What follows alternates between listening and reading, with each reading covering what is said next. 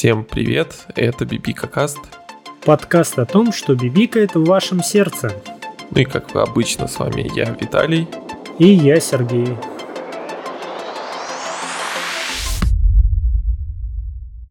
И это наш уже, не соврать бы, седьмой выпуск под названием «Можешь озвучить, пожалуйста?» Наше название на этот раз «Суперавтоматизатор», дефис ша, дробь к, дробь атесса. Вы можете Очень выбирать, да, вы можете выбирать название под э, вашу душу. Согласен. И сегодня мы обсуждаем игры, мультики, симуляторы, судебную практику и много всего другого. И начнем мы, по идее, с э, мультика, который ты посмотрел. Расскажи о нем. Да, называется он Close Enough. У нас его перевели либо ну почти, либо почти близко. Мгм. О чем он? О чем этот мультик? Собственно, он берет за основу концепцию Симпсонов. Ну, то есть это мультик про семью. Но, знаешь, э, Симпсоны, они уже на самом деле в представлении каких-то семейных отношений, что не говори, но они безбожно устарели. Мгм. Ну, на уровне уже какой-то идеи, концепции, знаешь, что э, муж на заводе, жена домохозяйка, и у них есть трое детей. А как же то, что все было в Симпсонах? Ну, безусловно, все было в Симпсонах, но, э, к сожалению, то есть э, какую-то действительность они уже, знаешь, не могут просто отразить, они пытаются ее запихать в Барта, мгм. а при этом оставляя Ну, весь остальных персонажей оста- в статус-кво, да? Да, да, да, то есть они как-то вообще никак не меняются. А, Тут же за основу взята та же семья, то есть, э, знаешь, два молодых родителя и их ребенок. И, соответственно, показывают э, какие-то вот как молодые родители в современности смотрят вот на вопросы воспитания, какого-то э, своей жизни, но при этом он снова же, как Симпсоны, он комедийный мультсериал, и смотреть его довольно смешно и весело. Мгм. А, с учетом того, что, знаешь, он идет по 13 минут одна серия, Ну, это точно современный сериал для зумеров. да, то есть э, щелкается вот как это, как семечки. Э, смотреть его очень приятно, он довольно-таки смешной. То есть э, там, знаешь, показан не тот э, родитель, который, ну, допустим, отец, что ему наплевать там на то, как растет у него ребенок, а показано, что, ну, вроде как сейчас вот модная тенденция, что отец должен активно взаимодействовать со своим ребенком, участвовать в его воспитании, в Мгм. том числе быть лучше, чем родитель, который был у него. И это довольно-таки мило, то есть смотреть на все приятно, при этом показывают в том числе, что и вопросы поднимаются, что необходимо и деньги зарабатывать, при этом, что их очень мало, и ты вынужден жить э, с разведенной парой, чтобы можно было нормально делить аренду, где один из них является очень странным э, преподавателем истории в ВУЗе, а вторая безработная богатая китаянка, которая вообще непонятно каким образом она там заселилась. И при этом у всех есть свои какие-то, знаешь, мечты, надежды. Например, там главный, ну, назовем, отец семейства, он э, раз- в том числе период- старается разработать свою игру, показывает ее различным студиям. Студия говорит, хо-хо, ну ладно, это будет небольшой спойлер, но он супер минорный, то есть он вообще никак не влияет на э, восприятие сериала. Ему студия говорит, хо-хо, типа, мы дадим тебе тысячу, типа, тысячу долларов, вау, обалдеть, ты что, типа, не тысячу, а тысячу тысяч долларов, типа, миллион долларов, типа, вау, охренеть, и потом они звонят, ой, знаешь, типа, мы не дадим тебе миллион долларов, мы вообще тут, типа, для вида, для фона и ничего не решаем, все решают наши боссы, прости, пожалуйста, и это одновременно и грустно, и гипертрофировано, но почему-то мне кажется, что зачастую при разрешении вопросов больших денег как-то так оно и есть. Mm. Сколько там сезонов сейчас? А, это новый сериал, там, знаешь, э, вышло 15 серий, но с учетом того, что они идут по 11-13 минут, то есть ты их за меньше, чем за 3 часа посмотришь. Ну, что мне еще очень нравится в этом снова же сериале, хоть я и повторяюсь, что тут показано, что для того, чтобы, знаешь, содержать свою семью, тебе не нужно обязательно работать на заводе, как это делал Гомер Симпсон. Э, я слышал, что ты поиграл в Факторию, где как раз ты должен работать на заводе. Как ну тебе? да, там ты не то, не то, что работаешь на заводе, а ты делаешь завод. Даже так. Э, ну и играл я в нее, значит, на протяжении последних лет четырех, с тех пор, как она вышла в Early Access. И это вот очень знаменательная игра. Мне кажется, она чуть ли не жанр породила. Я думаю, что-то было похожее, но вот на нее прям сильно ориентируется. Потому что, допустим, есть э, Satisfactory в Epic Game Store. Mm-hmm. Это, по сути, фактория только в 3D. Mm-hmm. Вот. А, а если ладно, в двух словах... Я mm-hmm. не знаю, вот, да, пиши, что это за игра-то вообще. А, игра заключается в том, что ты терпишь крушение на какой-то неизвестной планете, э, начинаешь играть э, с киркой, даже не с киркой, у тебя просто типа, руки.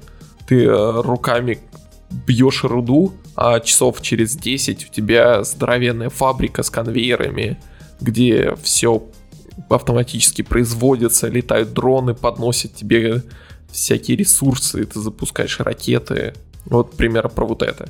И при этом все вот эти вот цепочки производства автоматизации ты делаешь сам. Mm-hmm. Ну, то есть э, есть там базовая идея, когда ты можешь, э, ну, там из железной руды выплавить железные пластины, а там из меди сделать э, провода и вручную у себя там в инвентаре сделать печатные платы. Но тебе их в какой-то момент надо настолько много, что тебе становится выгодно ну, просто для облегчения своей работы поставить сборщик, который будет собирать из железных пластин и медных проводов э, печатные платы. А потом ты начинаешь делать, чтобы к этому сборщику оно подвозилось автоматически, потом делаешь автоматически, чтобы все это выплавлялось, и до тех пор, пока ты не сделаешь вот такие цепочки из э, всех ресурсов, которые есть в игре. А как вообще за этим ну, всем реально ли уследить? Вот ну, потому что звучит это как-то супер Ну, вот знаешь, э, есть мем, когда немецкий рабочий грузового там погрузчика работает весь день, и после тяжелой смены он такой, ура, наконец-то я дома, можно отдохнуть, и запускает симулятор погрузчика. Угу. И вот, э, вот эта игра, по сути, такая же для каких-нибудь инженеров или очень близко к программистам. Угу. Я как бы не совсем мягко говоря, программист, но чуть-чуть в курсе, как у них обстоят дела. Ну и как? Вот. В итоге их э, сближает то, что вот этот вот процесс э, автоматизации и решения того, как ты поставишь э, конвейеры, куда ты поставишь всякие вот эти мини-заводы, очень похож на то, как э, ты продумываешь структуру кода. Потому что же написать код — это такая условно самая простая задача типа сложнее всего придумать, что ты будешь писать. Ну, то есть э, аналогом э, вот этой истории про железные пластины и печатные платы, это когда ты думаешь, вот э, какие переменные я возьму, и там, как я их умножу, что им сделаю с ними, и в каком виде я это напишу. В итоге возникает реально очень похожая ситуация, например, э, известный программистам технический долг. Это когда ты спустя рукава делаешь какой-то кусочек своей базы, а потом через много часов выясняется, то, что тебе надо э, реально его полностью переделывать, что он не подходит под э, твои текущие решения. Э, потому что ты, знаешь, там, вот сюда я впихну вот это, а вот сюда впихну вот это, и в итоге у тебя просто не, остается места для строительства новых вещей, и вот ты понимаешь, что, что проще всего это все пере, переделывать. Мгм. Или, допустим, ты должен делать свою базу, учитывая возможность расширения. Ну, потому что на начальном этапе игры тебе хватит одного завода печатных плат, а к финалу игры тебе там надо их 15. И, в принципе, проще будет, если они будут стоять, э, ну, примерно в одном и том же месте.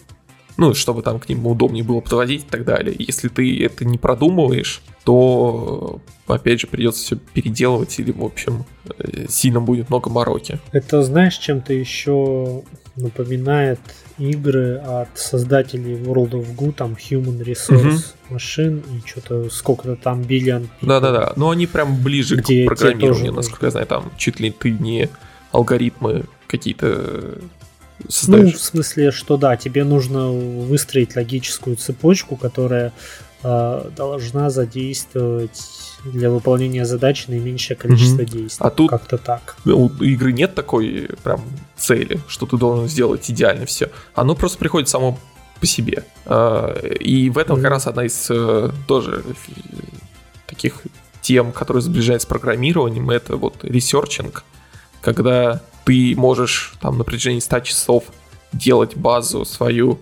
и, ну, как ты хочешь, и будет как-то кривовато.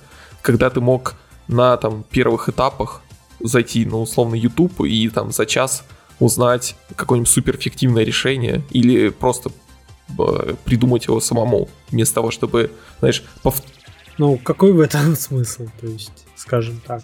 ну, э, потому что это интересно. Ну, потому что... Я имею в виду самому узнавать интереснее, чем ну, узнавать этот вопрос на YouTube. Ну, потому что игра все равно настолько сложная, то что тебе всегда все равно останется, что узнать самому. А, Ну, найти. Ну, как я сказал, то сложно. есть это типа как, скажем так, зайти на YouTube это полумера. Ну, да. Ну, и- ну или вот, э, опять же, как э, Ага, программирование, посидеть, э, покрутить туда-сюда, глянуть, что как работает.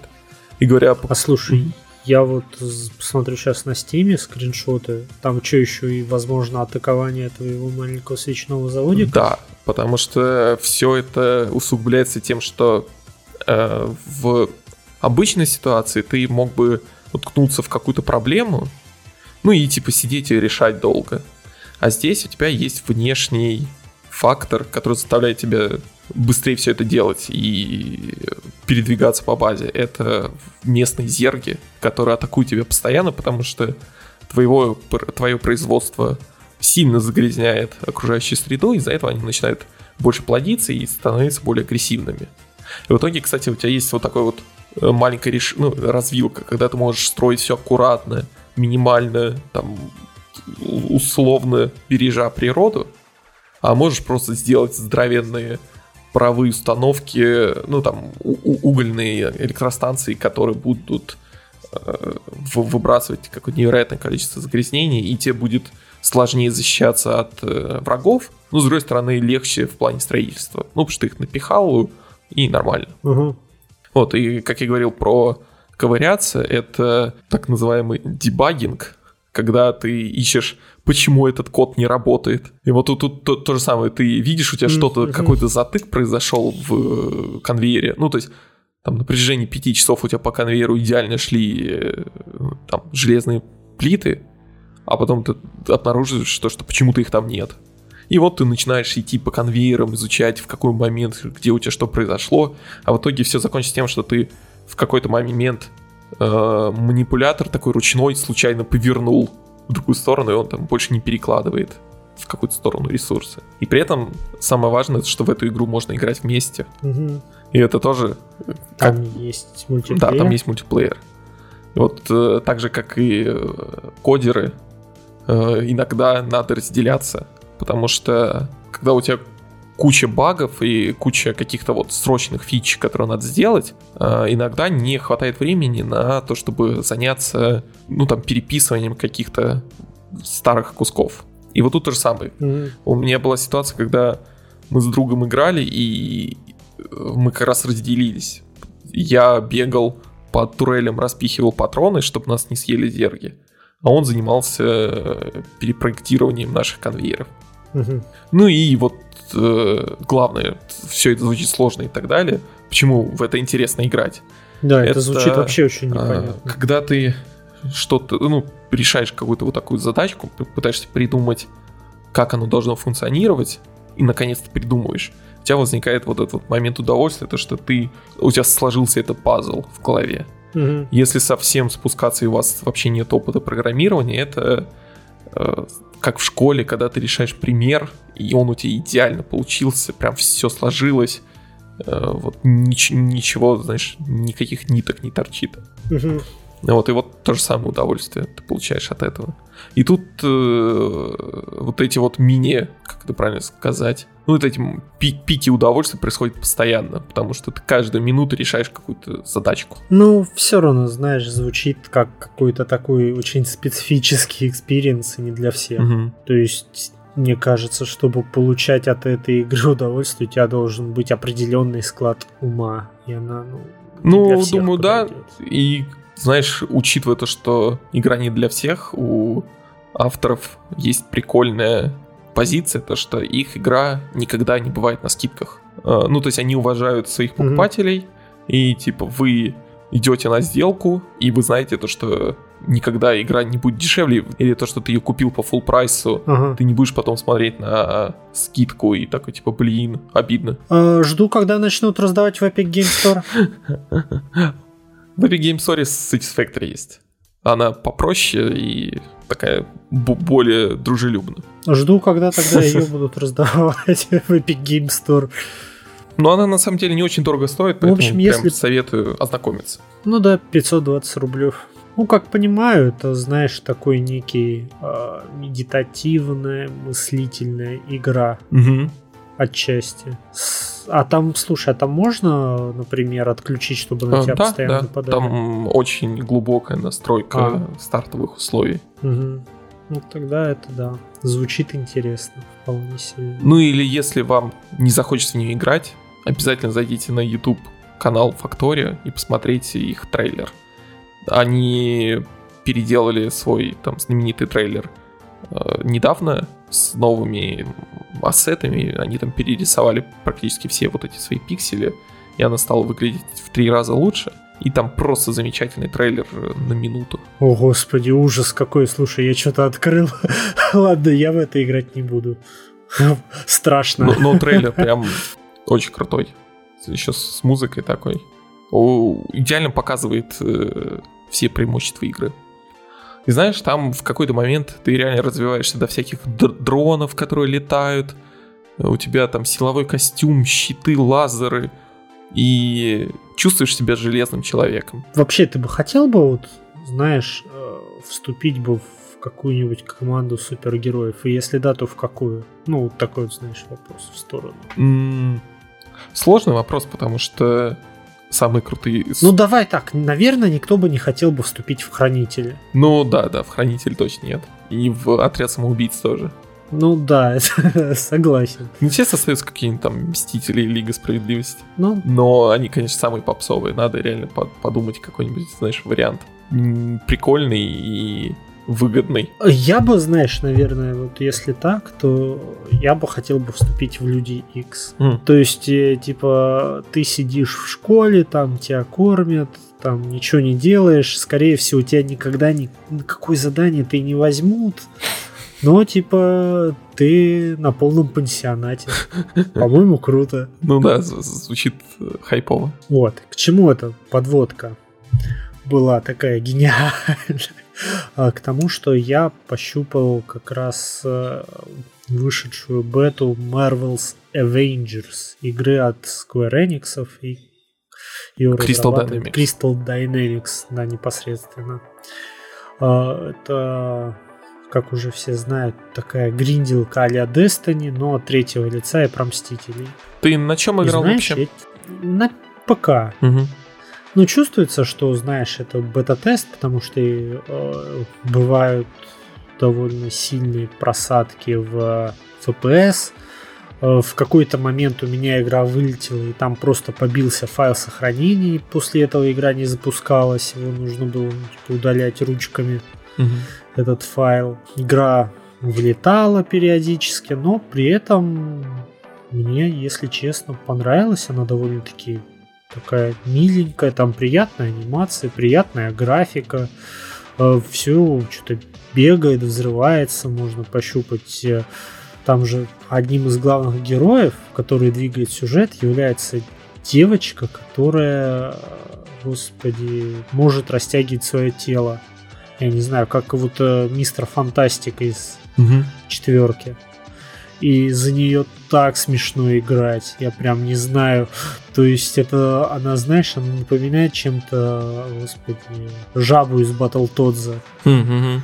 То есть, э, когда она бьет кулаком, у нее вылетает кулак, он в конце увеличивается раза в пять. Бьет в лицо, и это как-то настолько потешно.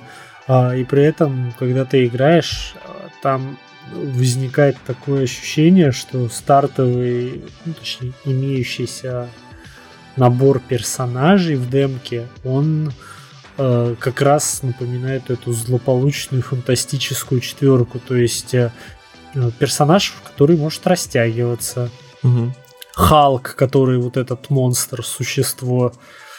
Э, Железный человек, ну, типа, летает, стреляет огоньками и так далее. И черная вдова это вот имеет возможность исчезать mm-hmm. почему-то. То есть четыре персонажа, которые прям фантастическая четверка. Сюжета там было немного, я его, знаешь, э, скипал, ну, чтобы не портить впечатление, потому что я что-то поиграл и решил, что я хочу поиграть в полную игру, потому что зацепило. Mm. А побочные задания, ну, они какие-то, знаешь, абсолютно стандартные для таких игр. То есть приди на точку и убей 4 двигателя, получи за это лут. Ну, типа круто. Насколько боевка в итоге однокнопочная? Ну, приходится хотя бы чуть-чуть думать.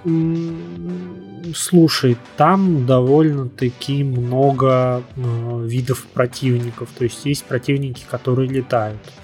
В них там нужно чем-нибудь стрелять.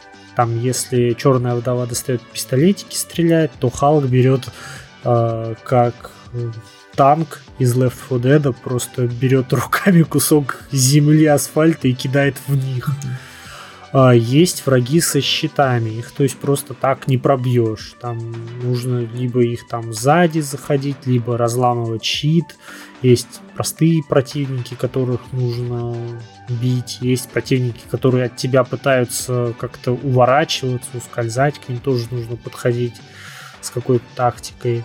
Это не супер сложно, знаешь, а, находить к ним подход, но и не сказать, что а, полное отсутствие тактики и просто ты нажимаешь на левую кнопку мыши, затыкивая всех. Mm-hmm. При этом, знаешь, когда собираются четыре персонажа в одной миссии и начинается вот, вот этот вот э, экшен а Мстители, то есть там кто-то бегает, летает, ты там тоже стреляешь, дерешься. Это выглядит реально круто, это прям завораживает. И на какое-то время вот этот вау-эффект, он прям сохраняется. Э, В общем, мне понравилось. Э, ты будешь брать тоже на ПК? Я? Да, буду брать на ПК, но при этом стоит то есть, дать ремарку, как мы с тобой в одном из предыдущих выпусков говорили, это не шедевральная игра, но хорошая. Угу. А как же Человек-паук на PlayStation?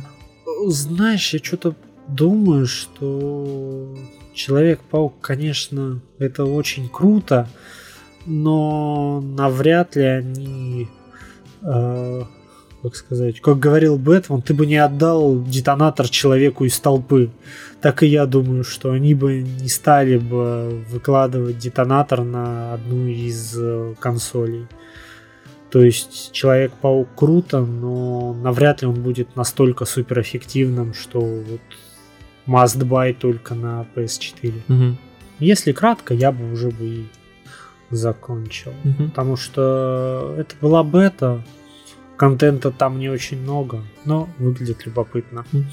Как и, наверное, выглядит любопытно увидеть свой город, знаешь, с виртуального самолета. Да, ведь э, мы, ну как я летал, а Сергей наблюдал э, в новом э, Microsoft Flight симуляторе э, который вышел буквально вот вчера. Э, в итоге от него, конечно, очень протиреч... противоречивые чувства. Э, там общая пресса его прям восхваляет. Э, Причем, ну, за те вещи, которые они упоминают заслуженно, это вот двухпетабайтный файл земли, который хранится на серваках Microsoft, который они тебе стримят в реальном времени. И у тебя вся земля... Ну, слушай, это правда и, впечатляет. Да, и вот реальное расстояние, все вот эти вот полеты, реальная погода, которая берется напрямую из э, типа, зем... ну, наблюдателей на Земле. Кстати, э, сейчас из-за того, что летает мало самолетов, а они были таким важным источником сбора там, данных о погоде, точность э, погоды в Microsoft Flight Simulator снизилась. Ага. А мне казалось почему-то, знаешь, что они подсасываются к каким-нибудь метеостанциям, которые в открытую. Нет, к ним, к ним тоже, но и сами самолеты очень много собирают э, про mm. метеоданных. А то есть самолеты как бы в жизни они передают эту информацию, соответственно, на метеостанции или как? А там в зависимости от э, с кем авиакомпания сотрудничает, с кем там производитель самолета сотрудничает.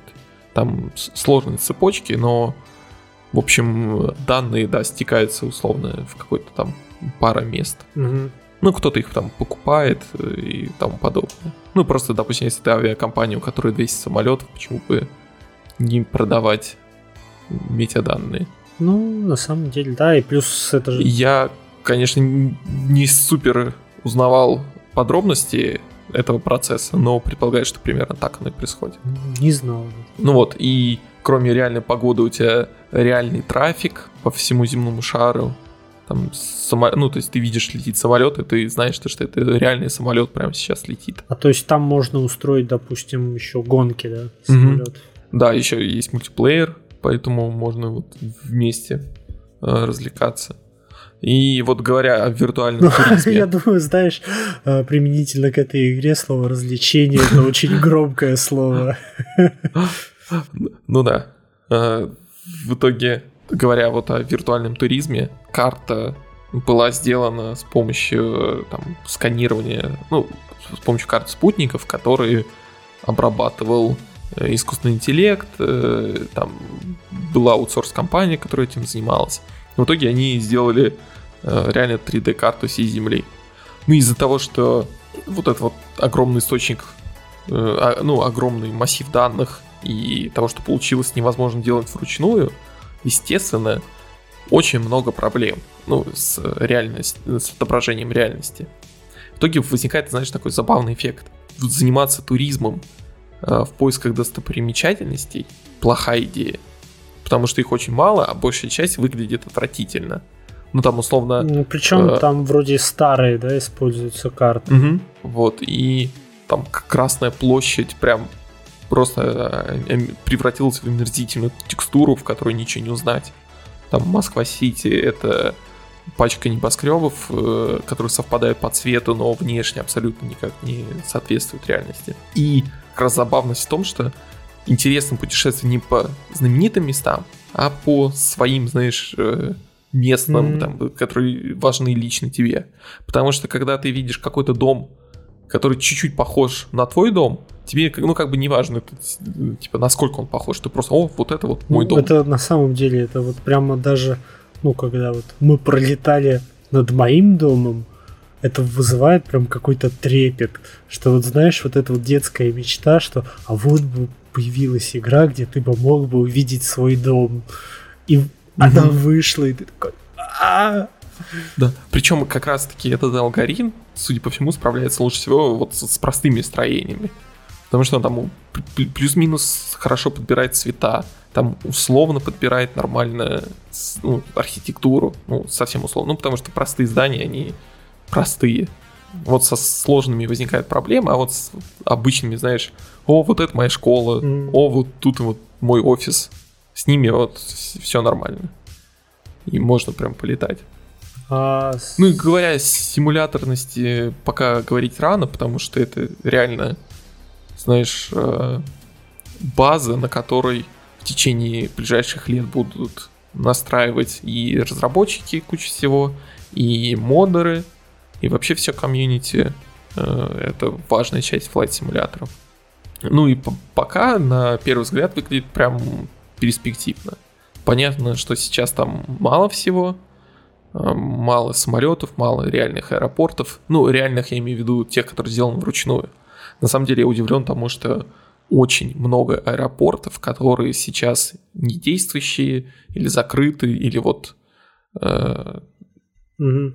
ну, с ними сложности. Ну, то есть, судя по всему, они взяли из базы ИКАО, плюс-минус все, и, возможно, еще чуть-чуть. Ну и плюс там ну, же есть точки вылета прямо из достопримечательности какой-нибудь угу, города. Да, да, да. А на самом деле там можно вылететь в любой точке. А, серьезно? То есть он тебя сразу в небе начинает. Прикольно. В итоге, кстати, все закончилось тем, что я в 12 ночи а, по а, мне скидывали координаты, и я по ним искал дома своих друзей. Угу. Ну, то есть там э, в Ростове-на-Дону, в Торонто. В общем, забавно. А вообще вот э, механически как она ощущается? Я хочу поиграться с способами управления, потому что я в первый раз просто тыкался и взял обычную клавиатуру, и на ней она играется прям отвратительно. Я не знаю, что не так, но, в общем, э, какие-то есть проблемы с э, точностью управления. Но даже на ней прям ощущается ветер, Э, когда там у тебя самолет выходит на предельные углы атаки, когда у тебя скорость маленькая или наоборот большая. Ну, то есть у них, мне кажется, хорошо получилось вот это передать. Это называется профессионал. А, я тебя не слышал, если честно, полностью. Да, я тоже. Я сказал, что у профессионалов это называется overspeed. Я вчера слышал очень много это слово.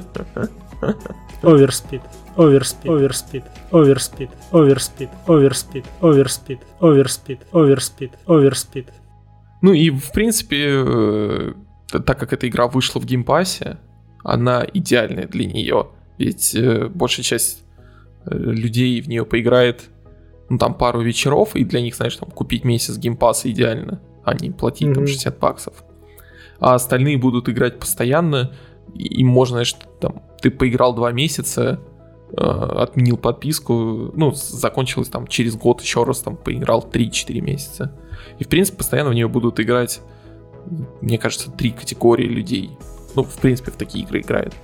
Это настоящие пилоты, которые э, им действительно интересно то, чем они занимаются, и они там оттачивают навыки, там смотрят на э, какие-то вещи, которые они не могут сделать в жизни или на тренажерах, потому что у них ограничено время. Это протопилоты, Э, Причем, кстати, не обязательно пилота, а иногда прото-диспетчера. По крайней мере, в старых частях было когда люди реально организовывались в такие роли, когда один диспетчер управляет там кучей реальных игроков, которые там садятся на аэропорт и mm-hmm. так далее. Ну, вот обобщая, люди, которые не могут заниматься по разным причинам полетами и, в принципе, быть в авиации. Ну и третья категория это вот люди, как, как я, которым интересно понажимать на кнопки в самолете и проверить, что как там работает. И как раз э, для меня на данный момент игра, мягко говоря, не идеальна. Потому что мне интереснее всего посмотреть на авиалайнеры обычные, гражданские. И в них э, реализовано, ну, прям минимальный базовый набор функций для пилотирования. Нет ничего сверх этого. Это вот как раз ждать модов или там платных самолетов, или вот куда-то дальше. Да, там даже же нельзя в салон поговорить. Да. Зато дворники работают. Причем, да, крайне хорошо, я бы сказал. Так что Microsoft Flight Simulator — это такая большая база, которая будет настраиваться. Ну, скажем так, что это довольно перспективная разработка. Mm. Как и разработка нашего сегодняшнего супер нерекламодателя, который предлагает супер услуги, супер приложения. Сегодняшний супер нерекламодатель предлагает супер услуги, супер приложения. А почему оно супер? Потому что оно объединяет главные суперфункции, которые нужны именно тебе. А сколько этих функции это там ну, вообще... Потому что я надеюсь, что там есть самая важная функция с самопополняемым холодильником терияки байтс по субботам. Возможности этого суперприложения перекрывают такие мелочи. Ведь э, ты одной кнопкой можешь заказать универсальный персонализированный набор суперснастей для супер рыбалки и самостоятельно поймать рыбу для тех роллов в холодильнике, которые ты хочешь. Ну, байц это же не роллы. Тогда ты можешь второй кнопкой заказать супер юридические услуги по оформлению договора долевого участия в строительстве. Неплохой кусочек, как считаешь? Подожди, как вообще связаны эти две услуги? Почему они вообще запихнуты в одно приложение? А по-твоему, что ты будешь делать, когда провалишься под лед во время зимней рыбалки? Тебе надо будет где-то жить под водой. А тут супер простой вариант получить свой пузырек. Ведь, скорее всего, твоя новая квартира подо льдом уже на стадии котлована. М-м, Получается, это супер приложение. Кварбалка. Просто добавь воды. А, но куда бы я бы, знаешь, не стал бы лить воды, а, так это в юриспруденцию, потому что я считаю, что она должна заниматься только фактами и каким-то образом исследовать их и нашу действительность облекать, знаешь, в какую-то такую правовую форму. Потому что относительно недавно, где-то, по-моему, в середине июля а, вышел второй обзор практики Верховного суда Российской Федерации. Я до этого рассказывал про первый, и вот буквально спустя небольшое количество времени вышел уже второй, и там анализируется довольно много интересных дел, но я бы хотел бы рассказать конкретно про одно. Помнишь? У нас новый разбор дел. Да, да, да, все правильно. Помнишь, в прошлый раз я тебе, угу. скажем так, истязал тем, что такое принцип э, времени доказывания. Угу. Что у нас в этот раз? А, ну, то же самое. Я повторюсь, что принцип времени доказывания это то, что каждая сторона обязана доказать те обстоятельства, на которые она ссылается. Или другими словами, пока не доказано, не волнует, что сказано. А, то есть как это работает? Допустим, Э, одна сторона заняла у второй деньги, деньги не вернула. Соответственно, взаимодатель, он взаимодается, он должен доказать то, что э, был договор займа и передавались деньги. Это, например, может подтверждаться там э, долговой распиской. Вторая сторона, соответственно, должна доказать, что она эти деньги вернула, что может э, подтверждаться какими-нибудь платежными поручениями там с Сбербанк онлайн или непосредственно отметками в расписке о том, что денежные средства получены каком-то объеме. Вот. Но держим это в голове, это все как бы прелюдия. А, допустим, Виталий, ты снимаешь квартиру где-нибудь в каком-нибудь городе, у тебя, соответственно, есть договор аренды, все хорошо, потом в один из дней ты приходишь домой, оказывается, что у тебя пропал ноутбук из квартиры. А, ты, ну, опустим все, даешь там заявление в полицию, опустим все вот следственные нюансы, установим следующие факты. А, виновным оказался твой арендодатель, владелец квартиры, соответственно. Он тебе ноутбук вернул, а, вы заключили, ну, ты признан потерпевшим, вы потом, соответственно, дело закрыто в связи с примирением сторон. Там, ну, допустим, не знаю, сказал, живи год бесплатно в квартире моей, только забери заявление. Вот. Казалось бы, все хорошо. Ну, ноутбук на месте, вроде квартира есть, но осадочек остался. Потому что угу. ноутбук это все-таки твоя твой персональный компьютер, и на нем хранится твоя персональная там информация, в том числе фотографии с твоего отпуска там в Валушке 2004 года, которую бы ты бы не хотел, чтобы кто-нибудь видел. Что, соответственно, в данном случае бы можно сделать, чтобы вот компенсировать как-то вот эти вот неприятности? Как ты думаешь? Mm. Давай еще раз водные. Ну, супер коротко. А, квартира, а, арендодатель забирает ноутбук, возвращает тебе ноутбук, угу. Уголовное дело закрывается за примирением сторон. Угу. И э, я на чьей стороне? А ты, ну, твой ноутбук забрали. Ну да, мой ноутбук. И... Ну, соответственно, у тебя ну, вот есть вот этот вот осадок, что ты был без ноутбука, и кто-то мог видеть твои фотографии. Понял. Ну, по идее, так как уже дело закрытое, то все. Возможно, ну, надо было раньше этим ну, заниматься. Ну, в, в суде доказывать и так далее. Ну, ну смотри, к счастью, в данном случае твоя логика неверна. То есть, угу. ну, правда, к счастью. Потому что, ну, на самом деле у тебя есть осадок того, что а, кто-то может воспользоваться твоей личной информацией. Ну, не зря у нас все-таки ноутбук называется в системе права переносной персональный компьютер. Есть он персональный, он твой личный, на нем хранится твоя личная информация. И доступ к ней является недопустимым ну, посторонних лиц, которые не могут иметь к этому доступ.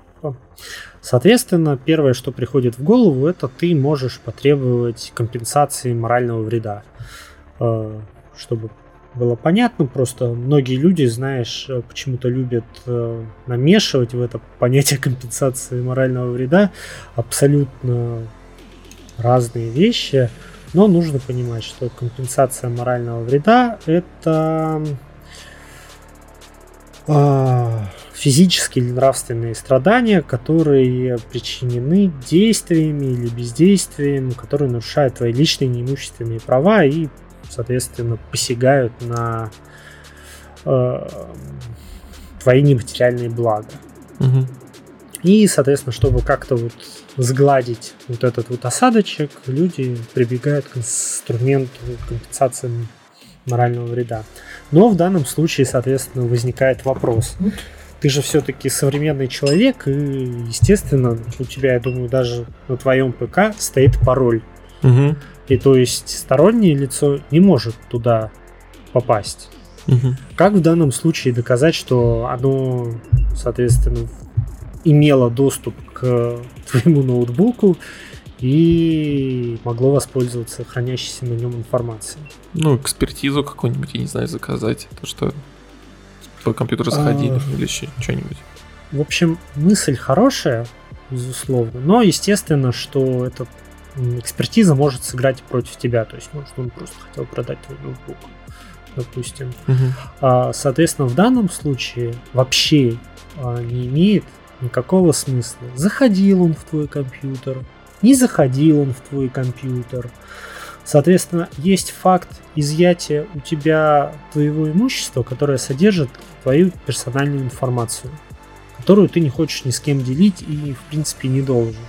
И, соответственно, уже э, факт того, что было возбуждено уголовное дело, э, там установлены определенные обстоятельства, но вы просто его закрыли в связи с примирением сторон. Но это не означает, ну, это означает, что вы не хотите, что ты не хочешь, условно говоря, а, чтобы этого человека осудили, но это не означает, что ты не понес какого-то морального вреда. То есть у тебя есть э, конституционное право на неприкосновенность твоего жилища, которое было нарушено. Это раз. Потом была за... кто-то забрал твою имущество, на котором находится твоя персональная информация. Это два. И в данном случае уже не имеет, э, по большому счету, какого-то существенного значения, мог он зайти к этому, ну, воспользоваться этой информацией или не мог. Сам факт того, что, ну, эта информация выбыла из твоего владения, она ну, причиняет тебе вот как раз вот эти вот, знаешь, нравственные страдания. Ну, в... звучит громко, но на самом деле, согласись, это супер неприятно, что кто-то, ну, типа, может посмотреть залезть mm-hmm. в твой ноутбук. Даже не важно, залезет он или нет. Соответственно, в данном случае ты не обязан доказывать факт того, что э, кто-то взломал твой пароль и заходил, соответственно, в твой аккаунт и пользовался твоим компьютером. Поэтому ты ну, просто не обязан это доказывать. Сам факт того, что вот указанные обстоятельства имели место быть, э, дают тебе право на компенсацию морального вреда. Конечно, надеюсь, никогда тебе не придется с такой ситуацией столкнуться. Но знать это, я считаю, важно. И такие дела, то есть, знаешь, которые они а, упрощают вот весь вот этот бюрократический процесс доказывания, который является супер тяжелым. зачастую. Это очень важные дела, они очень интересные, и, соответственно, я хотел поделиться с тобой со всеми вот этим. Ну да, с такой ситуацией было бы неприятно столкнуться. А с чем приятно было бы столкнуться, это с нашими благодарностями нашим патронам. Ведь мы продолжаем работать по принципу «будут деньги, будет подкаст». Бабки текут рекой, как говорится. В этот раз мы решили, а, что даже не знаю, как это бы правильно сформулировать, что нет ничего лучше, отра... ничто лучше не отражает жизнь так, как хорошая поговорка. И Ярослав Ломака, кот из дому, а мы руками махать, а ты порхай, как бабочка. Жаль грек через реку, когда поднимется одна река, в ней содержится вся земля, когда распускается один цветок, раскрывается целый волк. Оскар Латыпов без ножа зарезал да в полымя. Да долго ждать, да на руку нечист, да ум короток, да быстро едет, да деньги нужны, да жестко спать, да вонюч, да в калашный ряд, да в закут, да папа римский, да в князи, да руль перевоз, да не жалует царь. Александр Павлов, сколько волка не корми, все равно безумно можно быть первым. Первая земля – полная мошна, крайняя плоть – пустая мошна. Иван Руденко, жена ублажает, лихое замышляет. Владимир Чайка, семь раз отмерь, один раз не гомосексуалист. Константин Васильев, и швец, и жнец, и смех, и грех, и детей крестить. Арташес Давтян, не плюй в колодец, пригодится тиктоков напиться. Михаил Бородин, сколько счастья не желай, все равно здоровье. И на этом... Ну да, и на этом мы можем заканчивать. Всем спасибо за прослушивание этого выпуска. Не забывайте, если вы вдруг забыли оставлять приятные комментарии, ставить оценки, сердечки и всю остальную подкастерскую рутину. Она очень важна для нас. Да. Всем спасибо. Всем счастья, здоровья, хорошего настроения. Никогда-никогда не грустите. Всем пока.